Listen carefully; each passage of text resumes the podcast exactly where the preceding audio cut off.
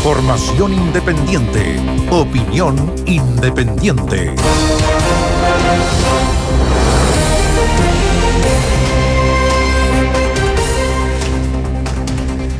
Hoy día se ha dado un, paso importante a nivel judicial, ¿no es cierto? Después de mucho tiempo. A ver, ¿cuánto tiempo? Estamos hablando. Después de mucho tiempo, efectivamente, eh, se ha condenado a Jaime Orpiz y a Marty Sassi por delitos de fraude al fisco y cohecho. Este segundo muy, muy relevante. Y uno podría decir que con esto se cierra una puerta. Sí, lamentablemente. Se cierra una puerta porque hay muchos otros casos de financiamiento ilegal de la política que han quedado en la impunidad. Y el mundo político lo sabe y yo creo que en el fondo se regocija porque se cierra esto y aspiran, bueno, gracias al Servicio de Impuestos Internos también, que no perseveró, presentó querellas, digamos, en muchas denuncias por financiamiento ilegal de la política, amparando, por lo tanto, otorgando la impunidad no solo a los políticos financiados, sino también a las empresas financistas. Que, una larga lista. Que esto no siguiera. Y desde esa perspectiva podríamos decir, no que Jaime Orpi es inocente para nada, pero sí podemos decir que Jaime Orpi es el chivo expiatorio, la punta del iceberg, eh, la figura, a ver, el político que va que fue llevado al sacrificio ritual por la clase política, ¿no es cierto? Eh, pero pensar que este es el único caso eh, sería absurdo. Sí decir que también no se puede pretender que Jaime Orpiz pague por los males de todos los políticos, serían otros también los que deberían haber estado en estrado.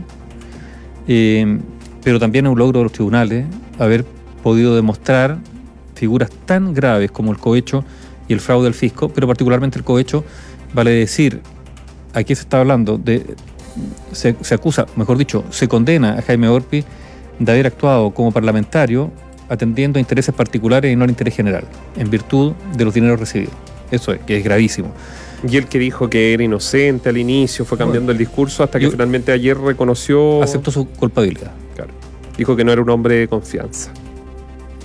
Pero yo insisto que esto es la punta del iceberg. O sea, para decir, es un caso el único en el que se llevó adelante y lo otro se optó por barrer debajo del aquí hubo, aquí hubo una, un mínimo común eh, denominador en todos estos casos. Por ejemplo, en el caso SQM, Giorgio Martelli, reconocido financista, que llegaba hasta lo más alto del gobierno de Michelle Bachelet del segundo gobierno. Él finalmente una salida fue condenado a 800 días, pero todo terminó ahí no escaló más arriba, nunca se logró identificar, bueno, quién fue que le vendía los supuestos informes para el, el financiamiento de la política. Bueno, y, se dejó estar, son causas Perdón, El actual presidente Sebastián Piñera lo mismo. Sí, o expresidente también. Eduardo Frey, con su contadora. Y esto que para la mayoría del mundo político, para no meterlo a todo mismo saco, lo reitero esto siempre, que para la mayoría del mundo político esto ya pasó, ¿no es cierto? La gente se olvidó. Sí, probablemente mucha gente se olvidó, pero quedó, quedó en el inconsciente como una prueba más, como una prueba más del actuar doloso de buena parte del mundo político. Porque de eso estamos hablando. Entonces cuando el mundo político se queja porque no los quieren, eso que no los quieren, que los critican, que les dan como bombo en fiesta, bueno, entre otras cosas es por esto. Porque nunca supieron enfrentar de frente lo que había ocurrido con el financiamiento ilegal de la política. Y esto lo sabían todos. Eran casi, directrices que se, que se compartían. ¿Pero qué se podría haber hecho? Haberse puesto colorados todo, nadie a la cárcel, y eso hubiese incluido a los Delano que tampoco hubiesen llegado, ni Delano ni Lavín. Es que en algún momento. Y haber salido a decir, ¿sabe qué? Esto era parte de la normalidad porque en realidad no teníamos financiamiento. Como se hizo en algún momento con los sobresueldos, pues. Por eso, hacerlo al estilo Lago. En el caso Lago, claro. Decir, mira, esto así, regulemos. De acuerdo Lagos Longueira. Claro. Lo que pasa es que aquí en algún momento algunos pretendieron también sacar ventaja. Dijeron, no, no, no, esto está golpeando solamente o, particularmente a la UDI y por lo tanto asucemos, o, echémosle, eh, avivemos el fuego, avivemos el fuego hasta que aparecieron por ahí algunas boletas que estaban Una declaración, con... claro. Aparecen los primeros casos de testimonio dentro de la misma investigación que SQM hacía exactamente lo mismo. Y ahí, para los que tienen mala memoria o que en el último tiempo se han interesado por estos temas, se tira la hebra y aparece ter- termina SQM, aparece dentro de la investigación que SQM era hasta militante del Partido por la Democracia, Claro, del PPD. fi- Figuraba como militante para entregar eh, aportes. O sea, una, una empresa era militante de un partido. Y esto saltó también hasta la propia Fundación Allende. La Fundación Salvador Allende también aparece en los registros. Bueno, se han olvidado tantas cosas, a ver, y que todavía está vigente, ¿no es cierto? Las pensiones a los falsos exonerados, po. A ver si todavía se siguen pagando esas pensiones.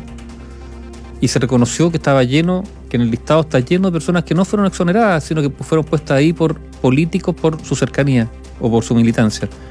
Y finalmente dijeron, oye, ya, echémosle para adelante nomás, así. No es tanta plata. Eso es. Bueno, eh, pero muy relevante lo que ocurrió hoy día con, en el caso Corpesca, una empresa más que fue condenada. Eso. Vamos a ver cuál es la, es la pena, pero, pero que también es relevante que sea una empresa condenada en tribunales, en este caso por, por cohecho. Y lo otro, Y tenemos otro tema que, que está avanzando, que tiene que ver con eh, la muerte, el homicidio del comunero mapuche mm, Camilo Catrillanca, ocurrido el año 2018. Mira, nosotros todo lo, A- hemos- lo a hemos dos reporteado, años. lo hemos dado, eh, pero... A ver, lo más relevante es el homicidio de Catrillanca, obviamente. Pero dicho esto, ¿qué es lo que ha ocurrido con la declaración de hoy día y otras cosas? Que se está demostrando en este juicio como en otro, que hubo instrucciones por parte de oficiales a subalternos para que mintieran. O al menos Eh, es una de las estrategias que busca, mm, que tiene una de las defensas. Está bien. Claro, pero una defensa, digamos, que... Pero de que, que- se mintió, se mintió. Claro, que devela algo mucho más grave, ¿no es cierto? Instrucciones para mentir por parte incluso de fiscal, un fiscal y, y abogados de, de carabineros. Eh, esto ocurrió en un momento determinado, con un mando determinado, etcétera, etcétera. Pero esto ha pesado sobre los hombros de la institución de manera brutal. Y probablemente una, uno, de los desafíos más grandes que tiene Carabineros en el contexto de la, de la de la reforma de CACE, la reestructuración, etcétera, bueno, es recuperar un prestigio que se perdió en virtud de los errores y en este caso eventuales delitos cometidos. Eh, y por eso también este caso es importante porque se inscribe en una serie de casos emblemáticos, Operación Huracán, ha etcétera, habido mentiras. el fraude de carabineros, donde los delitos se han visto agravados, ¿por qué? Se han visto agravados además por la instrucción por parte de algunos a sus subalternos, o sea, orden, para que mientan. No estoy diciendo que en el caso del fraude del carabinero esto no sería, sería menos grave. Estoy diciendo que esto se agravó más todavía por el tema de la de la asociación, bueno, asociación ilícita es la figura que se está usando, ¿no es cierto? Entre otras cosas para mentir. Ahora, ¿cuál es la tarea de los eh, de los actuales responsables del futuro de Carabineros? De la conducción, ya sea la reforma o lo que es, como usted quiera llamar. Mira, lo- es cambiar un hábito, es cambiar de por qué el carabinero cuando se ve presionado sobre una situación miente, esconde cámara, cambia. Mira, hay, la- va- la hay hay varias preguntas que son bien complejas. ¿Es porque no se siente respaldado en un momento? ¿O porque teme que no haya respaldo por parte de la institución? Lo, lo pongo con un, un punto de interrogación al final. ¿Es por eso? ¿Es porque... mm, Bueno, se me ocurre esa pregunta nomás, pues, que ya es suficientemente dura. O sea, es que el funcionario carabinero teme Claro, decir la verdad, porque si al decir la verdad no va a tener el respaldo, si es que efectivamente se equivocó. Y eso no ocurrió, estoy hablando aquí para atrás, ¿no es cierto? Porque estamos hablando ¿Por qué de casos caso de, de Pío no, no? ¿Por qué el carabinero tiene que mentir y no decir que tenía una cámara, cámara personal? que incluso, cuando- le, si- incluso le podría haber servido como, no, como perdón, prueba. y si, si, si uno fuera carabinero o usted piense, medite, tener una cámara, aun cuando tenga una de la institución, tener una propia para dar seguridad respecto a los hechos. Es como normal, sería como normal. Pero no lo es. Me, llegó a- me, me llegó- llegué a toser. Ya, pero...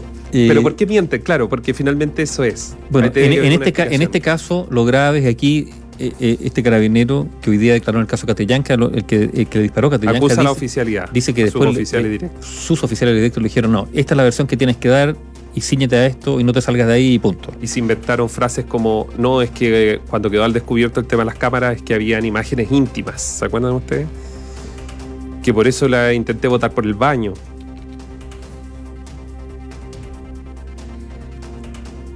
Mira, el desafío para, para Carabineros es gigantesco porque, entre otras cosas, es recuperar una confianza perdida. Está bien. Por otro lado, uno escucha, y aquí están nuestros auditores que nos llaman y nos escriben, nos dicen necesitamos más carabineros en las calles, ¿no es cierto? Necesitamos más protección en lugares donde, donde hay delincuencia, narcotráfico, etcétera, etcétera. Pero esa presencia requerida por carabineros tiene que ser pasada, digamos, por un filtro. Y el filtro de la recuperación de una confianza que efectivamente se perdió. Y que se fue perdiendo paulatinamente con la sucesión de casos o de escándalos que Sí, algo, Sí, mira, pero- la institución podría decir todavía no, nosotros salimos a decir, a reconocer, sí, pero, pero las cosas hay que hacerlas en su oportunidad también. Pero si tú tienes una emergencia, ustedes que, que nos están escuchando tienen una emergencia, ¿qué es lo primero que se les viene a la cabeza? Llamar a carabineros. Yo creo que eso es, es- es prácticamente generalizado. Todavía. Todavía. Entonces, lo que Sí, todavía, todavía. queda un. A ver, aquí mismo en la radio hemos contado al año historias de carabineros que narcotraficantes les ofrecen dinero por algo y ellos los toman detenidos. Cuando uno revisa el parte dice, no, este carabineros tomó detenido porque le ofreció 800 mil pesos para dejarlo pasar. Efectivamente todavía quedan, y, yo me atrevería a decir que son más ese tipo de carabineros. Efectivamente hay otros que están metidos con los estacionamientos, negocios con las grúas, eh, en el norte con el narcotráfico, con el ingreso de paquetes de cigarrillos por las fronteras ilegales. Bueno, pero mientras eso sea la excepción, no hay pro- o sea, no digo no hay problema. En la medida que la propia institución sea capaz de develar esto con procedimientos de fiscalización interna y poner a sus funcionarios a disposición de la justicia si cometen delitos, uno podría decir, bueno, esto es así. E- e- Es, imposible pretender que todos los funcionarios de una institución sean impolutos. Pero lo que ocurrió es que en algún momento se vieron solidaridades o, sí, institucionales, ¿no es cierto? Eh, el concepto de defensa de grupo. Y esto por sobre la justicia. O sea, en algún momento, por sobre la necesidad, la obligación, además constitución, de hacer justicia, se optó por la solidaridad gremial y algunas cosas pretendieron esconderse. Eso fue lo grave. No, esto, esto- y todo esto lo comentamos, digamos, pensando en el nuevo general director de Carabineros, digamos. O sea, la Que es pega, la tarea que tiene por delante. sí, sí, Porque- que es muy difícil. Todos estos generales que están actualmente eran coroneles, eran, eran oficiales, sí, pero no eran de la primera línea dentro del mando de carabineros. Recordemos que son, ¿cuántos? 60 generales que se han ido en dos años, en tres años, dos años y tanto. Es un número inmenso de generales que han dejado la institución y que producto justamente salpicados ya sea por esto, por los escándalos de corrupción, por las malas decisiones que se tomaron en su minuto. Y hoy día por delante hay una misión que es cómo se replantea esta institución tan importante. Si usted me pone en un orden jerárquico que nos preguntan algunos auditores, yo creo que el caso de Operación Huracán es el número uno de los graves, porque ahí estaban trabajando ni siquiera en la seguridad pública, estaban trabajando como órganos auxiliares de la justicia. Inventar pruebas contra personas ya Después de eso, si yo fuera juez, también podría creerle a la defensa cuando diga, ¿sabe qué? Estas pruebas no estaban, es un invento. Eso es lo grave, si uno lo pone en ese orden de predación, respecto a todos los hechos que han ocurrido dentro de Carabineros. Ya, tarea por delante. Tarea por delante, pero que yo creo que hay falta que se sinceren las posiciones, las posturas y se haga público el, el- Sí, pero también, mira, hay, un- hay una pregunta que no es ociosa, es preguntarle si uno mirara todo el arco político, ¿qué aspiran algunos para carabineros? Y quizás hay diferencias bien fundamentales respecto a lo que se quiere hacer con la institución. Entonces, todos estos procesos de reforma requieren consenso amplio. ¿Hay hoy día capacidad de generar un consenso en torno a qué se quiere hacer con carabineros? ¿Lo hay de verdad? Yo creo que no. Y cada gobierno lo que hace es colocar estas mesas de trabajo con, medias consultivas donde van, todos dan ideas, pero finalmente los proyectos que se envíen van a llegar al Congreso y si ahí políticamente hay visiones totalmente contrapuestas, antagoni- antagonistas en el debate, es muy difícil que podamos tener una reforma real de carabineros. Entonces la pregunta es, ¿se tiene que hacer con esta mesa técnica o se tiene que hacer paralelamente también una mesa política donde estén todas las miradas de qué es lo que se quiere con el futuro de esta institución. Yo creo que no es malo sentar todas las miradas y conversar. ¿En esta época, tú crees? Es ¿Qué- que yo qué- creo que qué- te- no, porque yo creo que, Nivaldo, tenemos que ya terminar con esto de si no me gusta, tomo la pelota y me voy para la casa. O me voy a marchar a la esquina. Bueno, pero es lo que está pasando, ¿no? O sea, hoy día estamos en una lógica bien maximalista de la política, de algunos sectores, digamos, donde es el todo o nada. Y ante la, y yo insisto, ante la necesidad urgente o demanda urgente de, de seguridad por parte de mucha gente, ¿no? De, que llaman permanentemente, que no hay dotación policial, que, que sienten que sus calles son cada vez más inseguras, que, que sus barrios han sido prácticamente tomados por el narcotráfico. Eso que, que todos los auditores nos escriben permanentemente sobre eso. Tú necesitas una policía, una policía que de garantía, obviamente, de actuar ceñida a determinado protocolo, etcétera, etcétera. ¿Cuánto cambiaría la imagen de, de la policía, de carabineros, particularmente con la fiscalía, si de verdad, si de verdad se fueran en un combate frontal contra el narcotráfico, no, no el que vende en la esquina el papelillo, el que se mete a estas aplicaciones en internet y, vende por, porque ahora no se, ni siquiera se paran en la esquina, es todo por internet.